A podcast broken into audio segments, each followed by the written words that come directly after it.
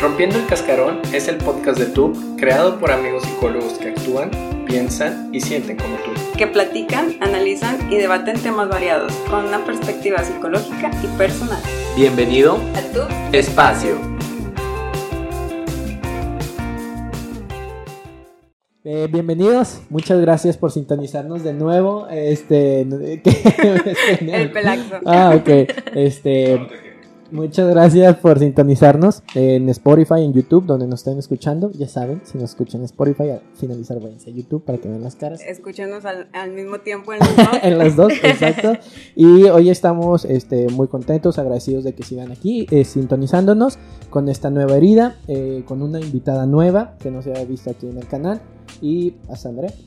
Pues el día de hoy nos acompaña una compañera, colega y amiga que estuvo con nosotros también en, en la facultad. Ella es Karen Lozano, actualmente se dedica también a la práctica clínica privada y más adelante va a dejar aquí sus redes o, o Said ya va a poner aquí abajo en los comentarios las redes de, de Karen para que la puedan eh, ubicar. Y pues el día de hoy viene a platicarnos acerca de una herida eh, muy importante también. Karen. Todo Bueno. tuyo. Perfecto. Mucho gusto, estoy muy feliz de estar aquí y pues vamos a empezar con el tema. El día de hoy vamos a hablar de la herida de humillación. Este, vamos a hablar de las principales características físicas, emocionales, este, y pues esperemos que les ayude también a identificar un poquito a todos la parte de si hay algo por ahí que tendremos que sanar para no verlos afectados en la vida actual. Eh, ¿Cómo, ¿Cómo se forma esta herida? Platícanos, ¿qué, qué, qué sabes tú? ¿Qué has leído?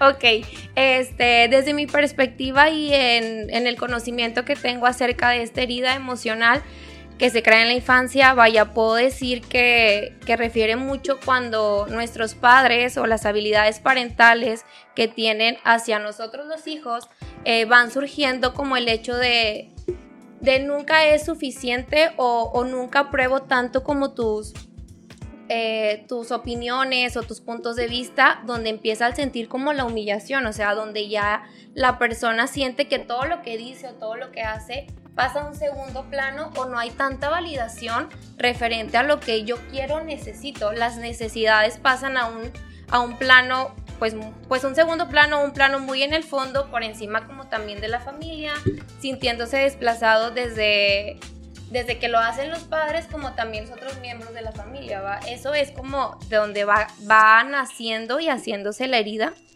a nivel infancia. Es como si eh, eh, se empezara a gestar una necesidad de agradarte, o sea, porque tú siempre me estás comparando o me estás haciendo como este señalamiento de todas las cosas que, que no, que no te gustan o de, aquellas cosas que pudiera ser mejor, pero nunca me mencionas las cosas en las que soy bueno o mis cualidades. Exacto, nunca hay como una aprobación o un reconocimiento de mis conductas, tanto en cualquier área como mi papel de hijo o mi papel de hermano.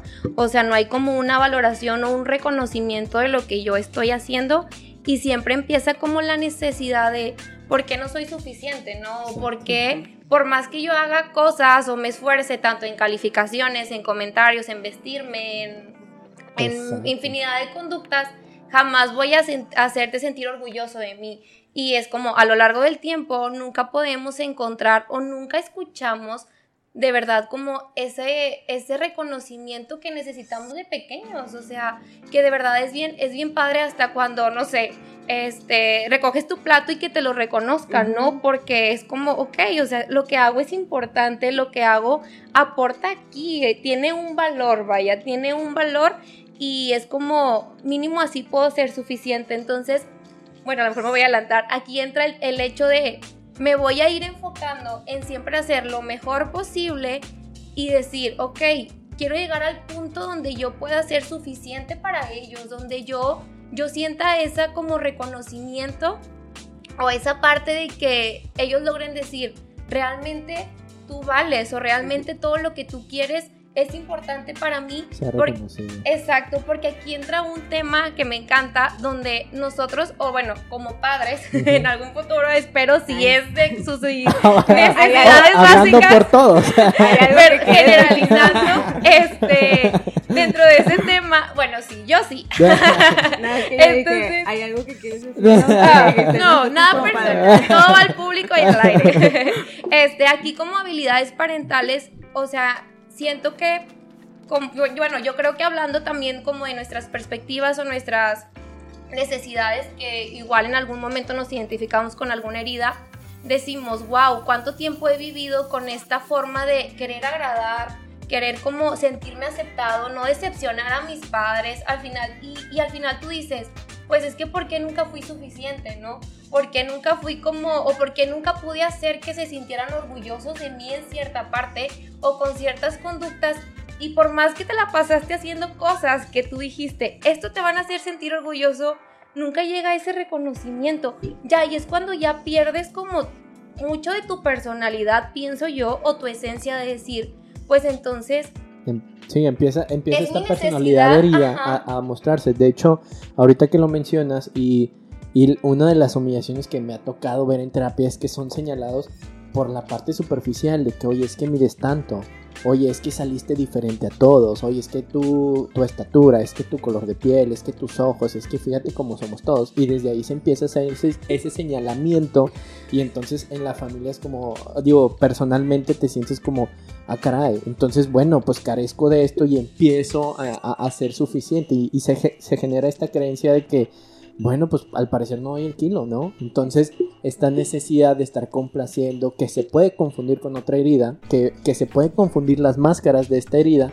Y, y ahorita que lo que tú decías, ¿no? Se, se, eh, se empieza a andar por la vida con, con esta personalidad herida que no es auténtica de ser, o sea, que no es tu verdadero yo. necesidades o perspectivas y también como el tema de como padres de decir, ok, si yo tengo cinco hijos y es tres o dos Ujú. o los que sean, es como entra, perdón, entra el hecho de yo tengo que aprender a amar a mis hijos con la personalidad que están creando cada uno. En un mundo ideal, ¿no? en un mundo ideal papá, de verdad de mamá- habilidades parentales funcionales este que yo que yo sepa de que ok o sea porque si se fijan o sea en la práctica como en la vida personal observamos que muchos miembros de la familia son demasiado distintos Sí. demasiado distintos y a veces por alcanzar también el estándar que y que muy comúnmente lo veo y pasa tan- yo lo- bueno lo hablo por por la parte clínica del eh, una, el hijo mayor siente una responsabilidad grande de no, de no como,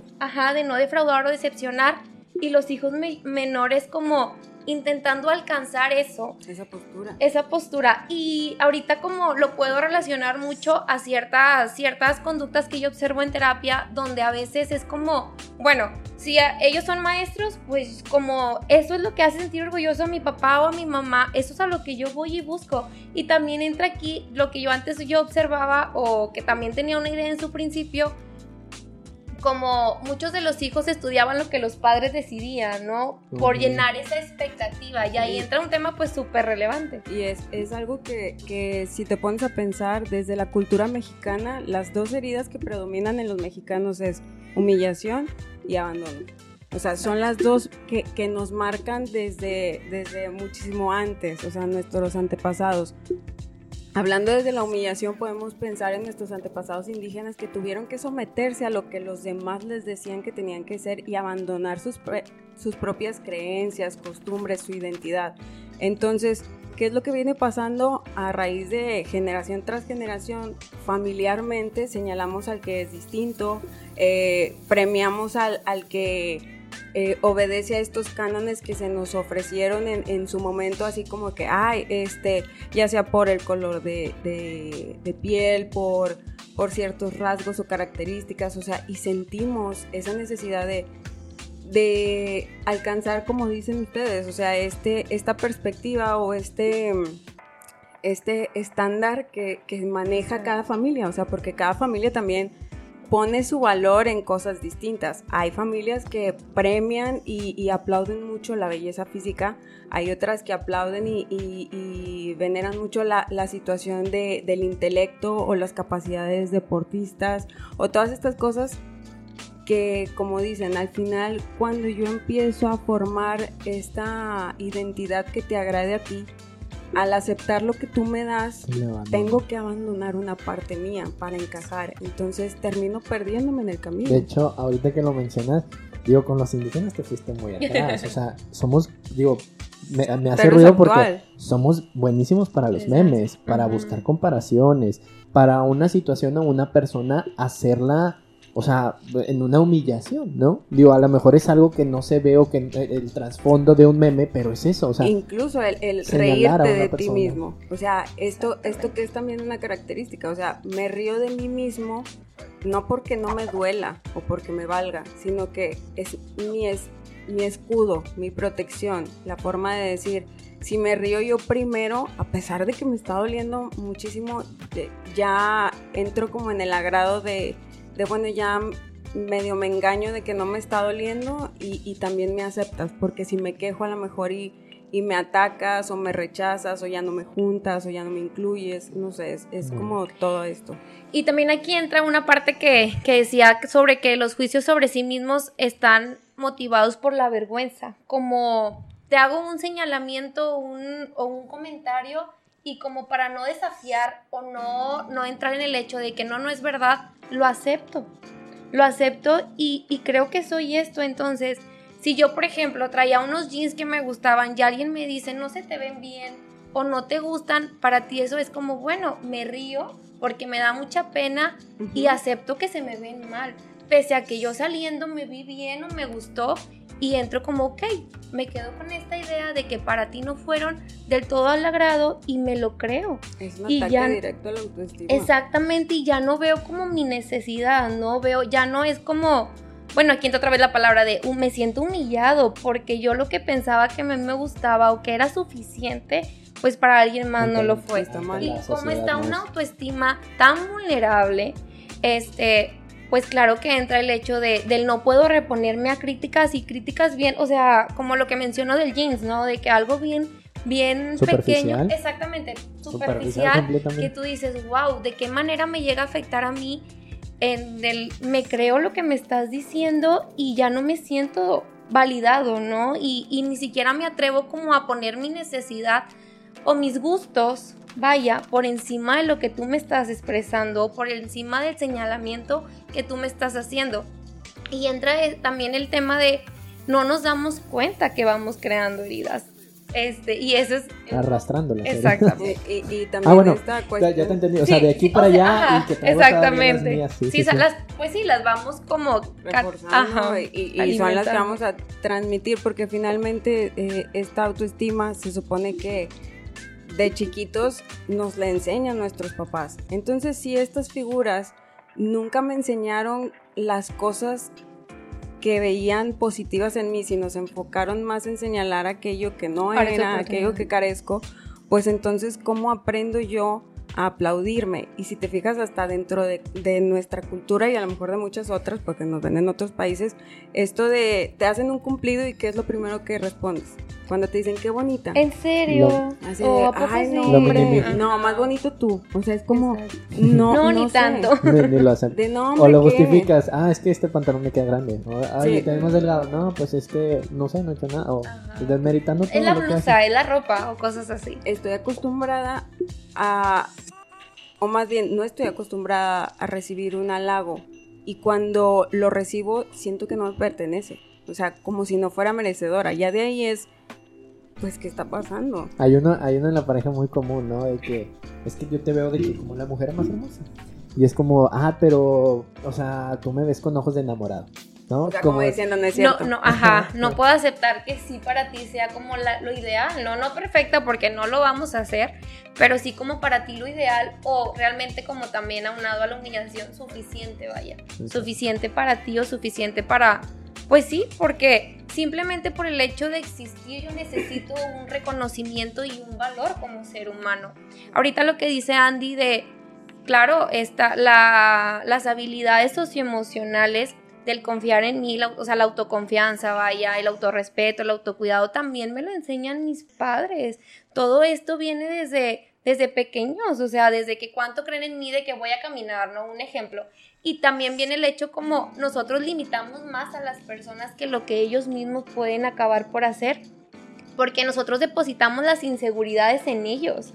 O sea, por eso esto no es suficiente o esto no es válido ante mis ojos, ¿no? Pero no te dejo a ti como comenzar a entender que tú estás formando tu personalidad, este, tus habilidades, tus carencias, este, aprendiéndolas en el camino y no te doy la oportunidad de conocerte. Te impongo, más allá de darte una libertad del que tú te pongas un valor y que a mí me toca aceptar, ¿verdad? Como decía Memo, en un mundo ideal se supone que deberíamos de, esperar esto como habilidades. Ajá.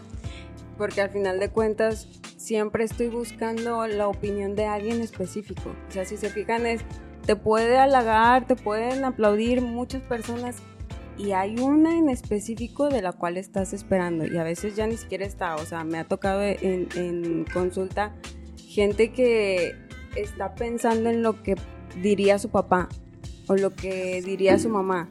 Y luego te das cuenta que también familiarmente esta herida de humillación es muy común verla en alguno de los papás. O sea, porque pues si yo no veo que tú tampoco te preocupes por ti, porque también tiendes a descuidarte físicamente, eh, eh, también orgánicamente, o sea, si te sientes O tus necesidades las vas desplazando, ¿no? Que es una de las... Perdóname. No, no, adelante. No, eh, sí, porque inclusive antes se aplaudía mucho la mamá mexicana que, que era la abnegada, la que sufría, la que se aguantaba todo, la que, ay, es que se soporta en silencio y dices tú. O, el típico, así algo bien común como el vamos a cenar o comer y yo hago todo y al último como yo. Coman ustedes. Lo que sobra. Ajá. Lo que no y, quieres. Y lo que queda. O sea, sí, exacto. Lo que, lo que no quieres, lo que alcanzo para mí. Como si lo que yo necesito, o desde el hecho de, de un autocuidado de la alimentación, pues no dármelo. Porque todas mis necesidades están expuestas hacia los otros miembros de la familia o bueno, en otro caso hacia los otros miembros o las otras personas que están a mi alrededor. Y siempre como yo poniéndome en el último plano, ¿no? Yo al último primero satisfazo todo, todo que todos estén súper satisfechos en, todos los aspectos, vaya, y luego después yo, sin olvidar que si tú empiezas a satisfacerte, los demás también van a sentirse felices porque tú te cuidas. O sea, ahorita también entra el hecho de, oye papá, ¿por qué no hiciste esto? ¿No? ¿Por qué no viste también por ti? Oye mamá, ¿por qué no viste por ti? Desde el hecho de también tus necesidades eran importantes. Claro que se agradece todo lo que hacen por nosotros, pero también dices, me hubiera gustado, hubiera sido como mucho más sano y bonito que también sus necesidades las pusieran como una prioridad. Porque se, transmite todo este respeto, ¿no? O sea, al momento que te da respeto a ti, empiezas a respetuoso con los demás y los demás son respetuosos contigo, se hace como una cadena de acciones. Entonces hablamos del amor propio, ¿no?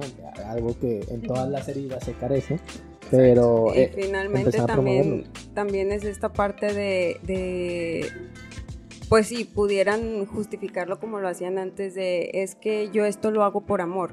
Pero pues el amor, eh, entendido desde una perspectiva muy... Muy romantizada. Y muy dañina, porque finalmente lo que estás enseñándole a tus hijos es a aguantar conductas de abuso. En determinado momento están normalizando el quedarse en último plano y pues si en dado caso en sus entornos laborales o eh, cuando formen una familia o, con sus amistades abusan eh, de ellos, ellos lo van a ver como, pues, es que me quieren.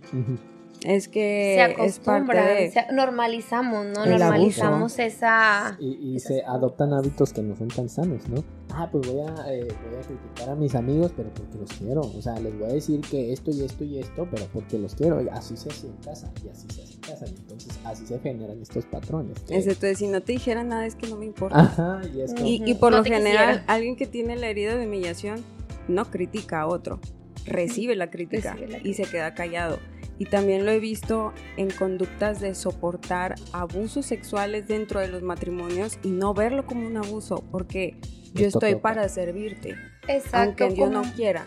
Es como lo que me toca, no es como lo que dice la sociedad de que quédate ahí o permanece ahí y no pongas tu necesidad como una prioridad, sino enfócate en, satisfacer la otra y lo tuyo que, que no importe, o sea, o pasa a un segundo plano pese a que en ningún momento o ya en esos en esas situaciones ya no te sientes feliz como antes, ¿no? O que se fue se fue como incrementando este tipo de conductas, vaya.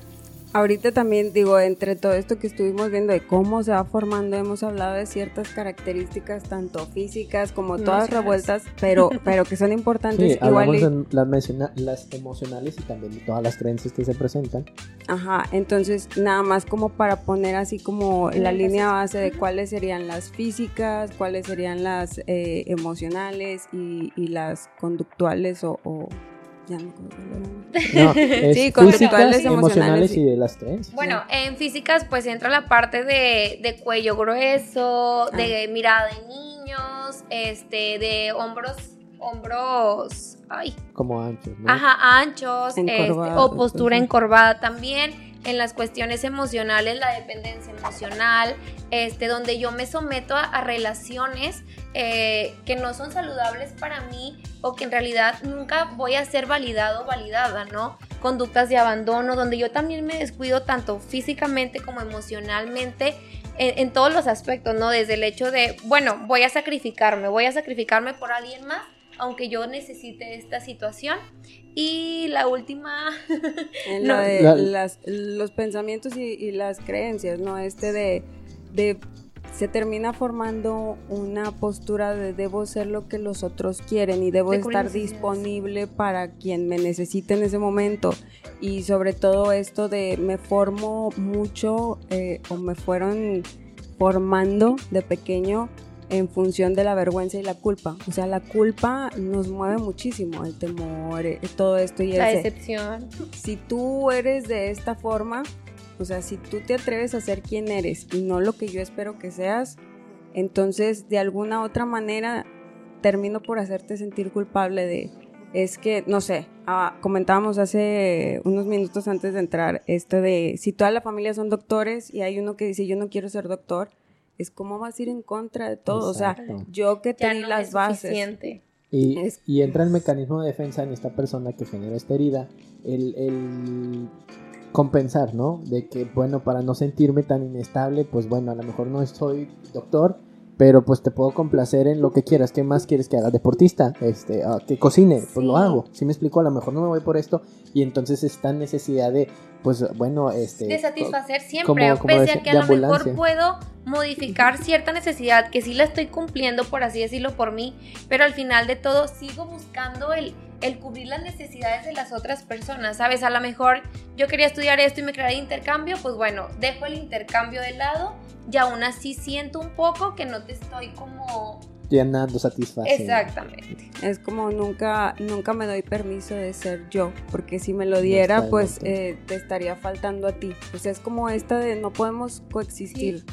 La eh. culpa de ser alguien autónomo, ¿no? La culpa de ser, de simplemente el no sentirme bien siendo yo mismo. Y estas personas tienen unas ganas de mostrarse al mundo tal cual son reales, poniendo sus, sus este, necesidades a flote y en primer lugar están ansiosos de esto, están sedientos de estas situaciones, pero pues al final de todo nunca tuvieron como ese como, sí, vale, dale, eh, con lo que tú vales, con lo que tú eres, vales muchísimo y no necesito como que cubras una necesidad. De verdad, es como, solo necesitan esta parte del reconocerse para espera, antes de que te adelantes. Ay, perdón. no, no, no, porque... ¿Qué está pasando? Porque para meterlo ahí, ¿no? Porque pues nos hablas de esta persona que, que quiere sentirse plena, que quiere sentirse cómoda con lo que está haciendo, Que quiere sanar porque se da cuenta, ajá. Entonces, en ese sentido, ¿qué sugerencias darles?